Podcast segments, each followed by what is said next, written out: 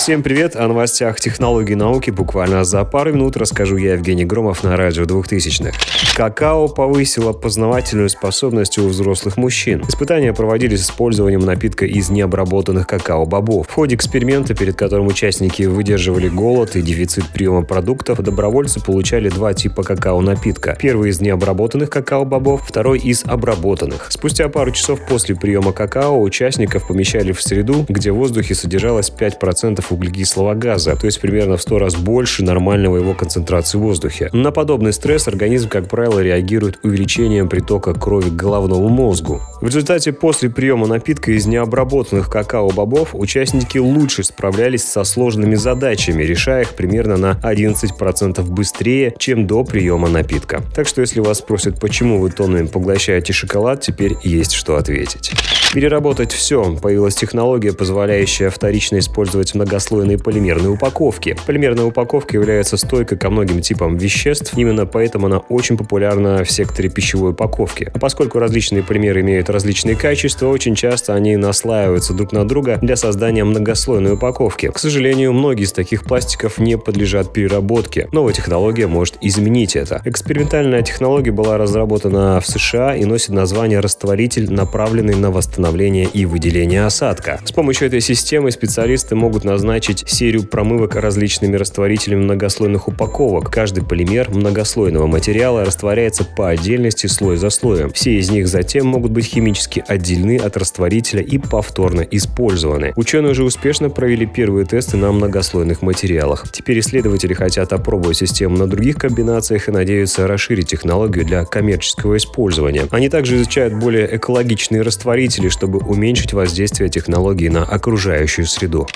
Смартфоны научат заряжаться по инфракрасному лучу. Южнокорейские ученые создали инфракрасную зарядку, способную работать со смартфонами. Беспроводная зарядка основана на инфракрасном луче, который генерируется с помощью полупроводниковых оптических усилителей. Расстояние между излучателем и смартфоном может достигать нескольких метров. Сообщается, что даже в этом случае потери энергии минимальны. Технология предлагает и одновременную зарядку нескольких устройств, приемники которых сами настроятся под разные диапазоны волн инфракрасного излучения. Если Исследователи считают свою технологию совершенно безопасной для человека и животных. Сейчас инфракрасная зарядка готовится к внедрению в коммерческое использование, и, возможно, через несколько лет на рынке появятся смартфоны, способные работать с ней. Проще говоря, теперь не придется ставить гаджеты на зарядку, луч будет сам находить их в комнате и заряжать. Дельфины способны контролировать сердцебиение. Ученые показали, что дельфины способны контролировать свое сердцебиение, замедляя его перед погружением. Пульс этих млекопитающих зависит от того, насколько глубоко они решили нырнуть. Причем, чем глубже животное планирует нырнуть, тем сильнее замедляет свое сердцебиение. Этот физиологический механизм позволяет животным экономить энергию при погружении на большую глубину. Чем меньше в таком случае работает сердце, тем меньше кислорода расходуется в единицу времени, и млекопитающие могут нырять глубже. you Пока Роскосмос занят разучиванием песен Рогозина и выпуском одежды и алкоголя, космические отрасли других стран заняты, как ни странно, освоением космоса. Об успехах SpaceX по доставке экипажа на МКС уже можно говорить как о чем-то обыденном, но и достижения Китая не могут не вызывать уважения. Китай запустил ракету-носитель Чанчжэн-5, она должна доставить к единственному спутнику Земли орбитальный аппарат и спускаемый модуль в рамках миссии Чанчжэ-5. Последний должен сесть на поверхность Луны, произвести забор образцов горных пород пород и грунта. После этого модуль совершит взлет и состыкуется с орбитальным модулем, который, согласно плану,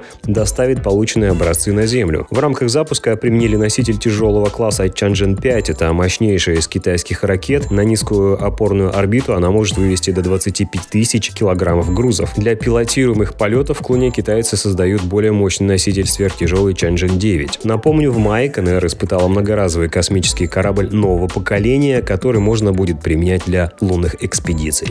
Новое устройство позволит слышать только нужных людей. Вести непринужденную беседу на вечеринке для человека, например, со слуховым аппаратом, является непростой задачей. Современные слуховые аппараты могут вычленить из общей какофонии звуков самый громкий голос, но этот голос не обязательно будет принадлежать вашему собеседнику. До сих пор не было надежного способа выделить голос человека, речь которого вы слушаете именно в данный момент. И теперь специальный наушник, позволяющий решить эту проблему, создан. Для этого новое устройство использует электро электроэнцефалограмму, что чтобы считать ритмы мозга, возникающие в ответ на восприятие определенных звуков. Система разделяет звуковые сигналы, производимые различными источниками, и связывает их с паттернами мозговой активности. В результате человек будет слышать только одного конкретного собеседника, даже находясь на трибуне полного стадиона.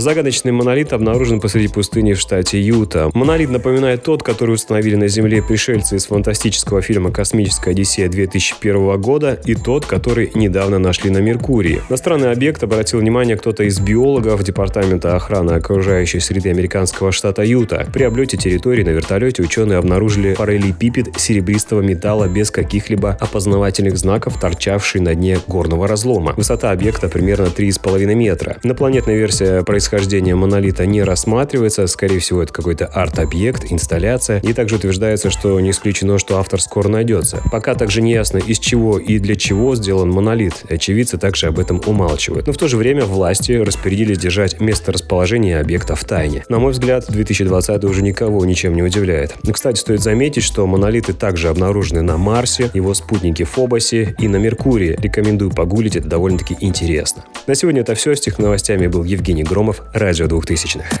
Вы слушаете, вы слушаете, вы слушаете, вы слушаете Радио 2000-х.